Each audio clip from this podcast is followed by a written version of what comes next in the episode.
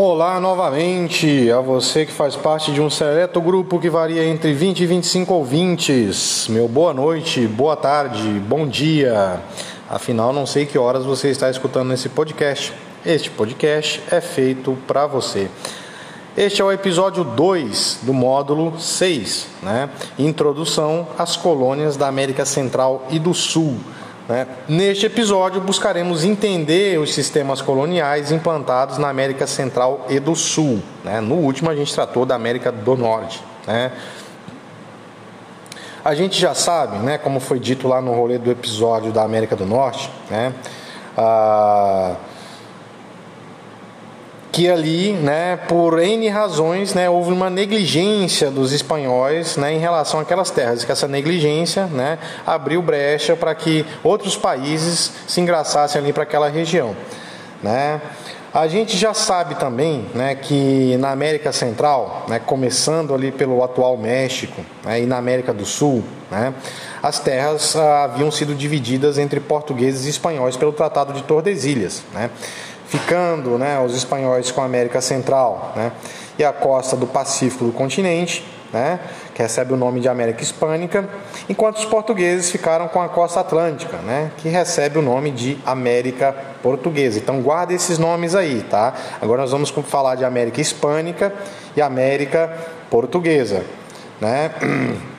A gente já sabe também, né, que no caso da América Hispânica, né, havia se desenvolvido né, nessas terras né, três grandes civilizações: né, os Incas, os Maias e os Aztecas. Né, ao passo que na América Portuguesa a gente tinha aqui alguns milhões de nativos divididos né, entre tribos nômades, caçadoras, coletoras e agricultoras. Né.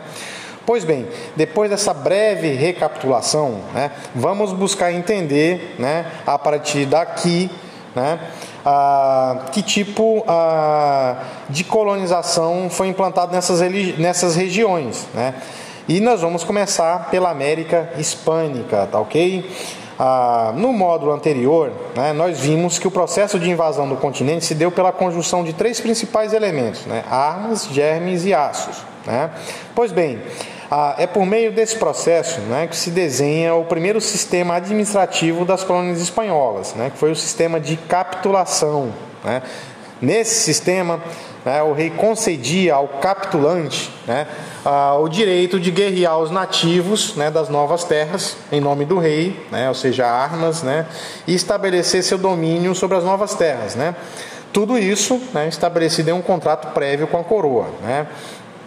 Os capitulantes né, eram, no geral, homens ricos, fidalgos, né, os famosos amigos do rei. Né. Ah, vale despertar, né, quer dizer, ressaltar né, que esse sistema vai despertar muitos interessados. Né, justamente né, porque, como eu disse já no episódio anterior, né, a o fato de os astecas, incas e maias né, terem dominado a fundição do ouro e prata né, e usarem adereços de ouro e prata, né, dava um indicativo né, que essas terras poderiam ser muito ricas nesses minerais. Né, então a galera vai querer, ah, vir, vai querer né, ocupar essas terras eh, em vastas extensões. Né. Uma vez que o capitulante obtivesse sucesso, né, ele recebia o título de adelantado, né, que era uma espécie de chefe militar e governador da terra conquistada. Né. Esse sistema né, de capitulação é o embrião do domínio administrativo espanhol sobre as novas terras. Né. Ah, e uma vez que era encontrado ouro, né, estando a coroa né, mais habilitada a estabelecer o seu próprio domínio militar, né, o rei espanhol vai acabar reclamando o controle dos territórios mais ricos, né, estabelecendo um novo tipo de administração, que vão ser chamados de vice-reinados. Né. Ah, então, a partir desse processo né, de administração direta pela coroa espanhola, vão surgir aqui na, na, América Hispânica quatro grandes reinados: né, o da Nova Espanha, né, que fica ali no atual México, né, Nova Granada, né, onde hoje atualmente fica o Equador, Colômbia e Venezuela, né, e Vice-Reino da Prata, né, que compreende o Paraguai, Uruguai e Argentina. Né. Esses vice-reinados, né, ah, estavam subordinados a dois órgãos coloniais, né? a Casa de Contratação, né, que se encarregava do recolhimento de impostos, né? e o Conselho das Índias, né, que tinha como função a, administração desses territórios. Né? como a delimitação de fronteiras, a nomeação dos vice-reis, né? Ambos, né, esses dois órgãos administrativos, Casa de Contratação e Conselho das Índias, né, eram controlados pelo rei espanhol. Então o rei ele vai estabelecer uma estrita, né, a relação com a administração dos novos territórios. Né? O rei vai estar diretamente envolvido nisso, bem diferente do que acontece né, lá na América do Norte. Né? E a gente já sabe por que há essa diferença. Né? Na base desse sistema administrativo, né, tinha-se os cabildos, né, que era uma espécie de câmara de vereador daqueles tempos coloniais. Né. Então, hierarquicamente, né, no topo da pirâmide administrativa das terras espanholas na América, né, tinha-se o rei, logo abaixo o Conselho das Índias e a Casa de Contratação, né, mais abaixo os vice-reis adelantados, né? ambos no mesmo nível hierárquico, e por último os cabildos, tá ok? Então a gente pode ver aqui, pessoal, já pode identificar aqui claramente a primeira é, diferença crucial né, entre a América Hispânica e a América do Norte. Né? E isso, evidentemente, vai influenciar no desenvolvimento administrativo dessas regiões. Né? que depois vão se tornar independentes, estados-nações, né? Enquanto aqui, né, na América Hispânica, nós tínhamos o rei diretamente envolvido, interferindo, né, trabalhando para estabelecer um estrito é, controle das terras, né, controle administrativo, político, econômico, né, pelas razões óbvias que a gente já falou aqui, né, havia evidências que nessas terras havia muito ouro e prata. Né. Na América do Norte, né, nós tínhamos lá um, uma galera protestante, né, os peregrinos vestidos de preto, né, estabelecendo pequenas propriedades, sofrendo pacas para sobreviver naqueles primeiros momentos, né, conflito com índio, né, clima difícil, né, desconhecimento sobre o território. Enquanto lá essa galera estava ao léu, né, porque o rei é, inglês não viu muita razão para estabelecer um controle estrito daquela região, né, aqui no sul, né, o rei vai estar tá de cima. Né. Ah, mas vamos lá, vamos voltar aqui. Né. Agora, né, a gente vai buscar entender, a gente falou da América Hispânica, né, vamos falar da América Portuguesa, né, como se deu o processo aqui no nosso Brasil, Zil-Zil. Né.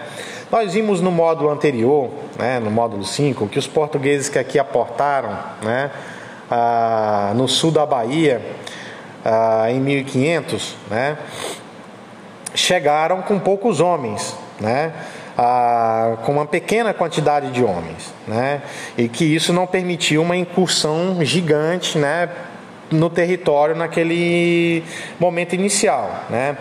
Ah, então, né, depois desse contato inicial, né, marcado por estranhamentos, né, devido a essas dificuldades logísticas dos portugueses, não houve o estabelecimento de um sistema administrativo imediato. Né. Os portugueses chegam aqui, ficam a, ficam a bandeira, dão um role ali na costa, mas não têm condições administrativas de dominar, estabelecer domínio sobre todo o território imediatamente. Né. Na primeira década, né, na primeira década posterior a esse contato, né, o interesse do reino português aqui na, nas terras, né, do que viria a ser o Brasil, resumiu-se a reconhecer a área né, e a avaliação das, das eventuais potencialidades econômicas das novas terras. Né. Ao descobrirem né, que na costa brasileira né, havia uma árvore, né, também muito comum na Ásia, né, de caule vermelho e que era bastante abundante, né, a primeira atividade econômica viável, né, que poderia garantir rentabilidade aos portugueses, é a extração do pau de tinta, né, o famoso pau-brasil, né, que tinha esse caule encarnado, né, vermelho, que, que cozido né, soltava uma tintura vermelha, uma cor de uso exclusivo dos nobres, né, naquele tempo e muito apreciada na indústria de tinturaria na Europa. Né? Então, essa vai ser a primeira, a primeira incursão dos portugueses no território, né? mas ainda de maneira muito desorganizada, muito amadora. Né? Então, nas três primeiras décadas do século XVI, né, estabelece-se aqui, né, como principal atividade portuguesa na região, a exploração do pau de tinta, né, com a eventual colaboração de assentamentos indígenas né, do litoral que ficava ali né, roletando pelo litoral, né? Ah, e essa colaboração, né, ela vai se dar principalmente pelo estabelecimento de laços sociais, né, como o cunhadismo e o escambo. Né? Eu estarei disponibilizando né, lá no Mudo para vocês um texto sobre o que é cunhadismo para a gente não perder muito tempo aqui, tá ok? Vamos lá. Então é a partir de 1530 né, que se começa a organizar um sistema de exploração administrativa do território. Né? Ou seja, quando o reino português toma uma atitude mais enérgica né, em termos de dominação administrativa do, do território, né, controlar fronteiras, cobrar impostos, né, explorar riquezas e por aí vai. Esse sistema vai receber o nome de capitanias hereditárias, tá ok? Só um minutinho que eu vou beber uma água aqui, pessoal.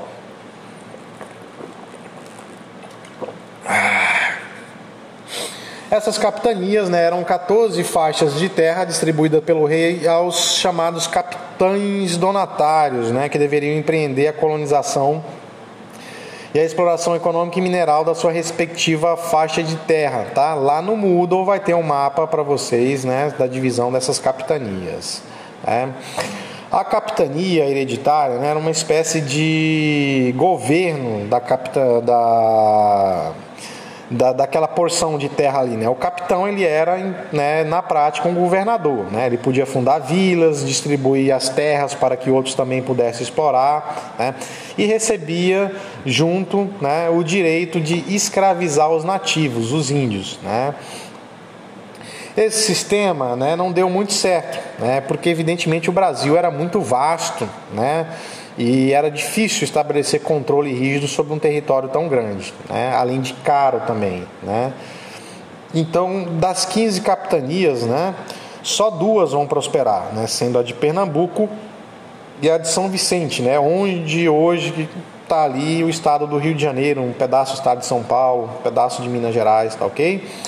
Ah, com o sistema das capitanias fracassando, né, em 1548 a coroa portuguesa vai nomear um governador geral, né, o senhor Tomé de Souza, né, que vai governar através de um documento chamado regimento, né, uma espécie de mandamento para a administração do novo território. Né. Esse governo geral vai ser instalado na capitania da Bahia, né, ah, então, administrativamente, né, após ah, o amadorismo ali do início da exploração do pau-brasil, o fracasso das capitanias hereditárias, né, a estrutura administrativa da colônia brasileira vai se dividir eh, em algumas camadas. Né? Primeiro a gente vai ter o governo geral, né? depois a gente vai ter as câmaras municipais, né? que eram ah, as instâncias administrativas das vilas, né? que porventura eram fundadas pelos capitães é, hereditários, né? Ah, e também pelas missões, né? As missões eram vilas fundadas pelos jesuítas, né? Com aquela função lá de catequizar o índio que a gente já discutiu também, né? Então, ah, para a gente enxergar essa hierarquia, né, a gente tem que colocar no topo da pirâmide né, o governador geral. Né? Logo abaixo do governador geral, nós tínhamos né, o capitão donatário e logo abaixo as câmaras municipais. Né? As missões, né, ah, que eram vilas religiosas, povoamentos religiosos administrados pelos jesuítas, os soldados de Cristo, né, eram órgãos meio que independentes. Né? de responsabilidade administrativa da igreja, né? E não muito raro essas missões vão entrar em conflito com os capitães donatários na disputa por índios, tá ok? Então, ah, tudo claro aí, pessoal? Eu espero que sim, né? O que, é que a gente precisa sair sabendo desse episódio, né? a, a diferenciação né, dos processos de colonização da América do Norte, América Hispânica e América Portuguesa. Né? A gente viu que na América do Norte há um processo de negligência, né? isso garante uma certa dependência. Na América Hispânica a gente vai ter um processo bem rígido né, de controle e administração do território. Né? E aqui no Brasil, né, entre erros e acertos, né, a gente vai construindo um sistema mais ou menos parecido com o espanhol, né, já no final do século XVI e início do século XVII. Né? Ah, então, né, a gente precisa sair desse episódio sabendo fazer essa comparação e essa diferenciação. Né? Enquanto na América hispânica e portuguesa a gente tem processos mais ou menos similares de rígido controle, né? por, conta das, por conta das intenções do rei é, das suspeitas de que aqui poderia ter muita riqueza, muito ouro, muita prata, né? na América do Norte a gente tem aquele processo lá da negligência salutar.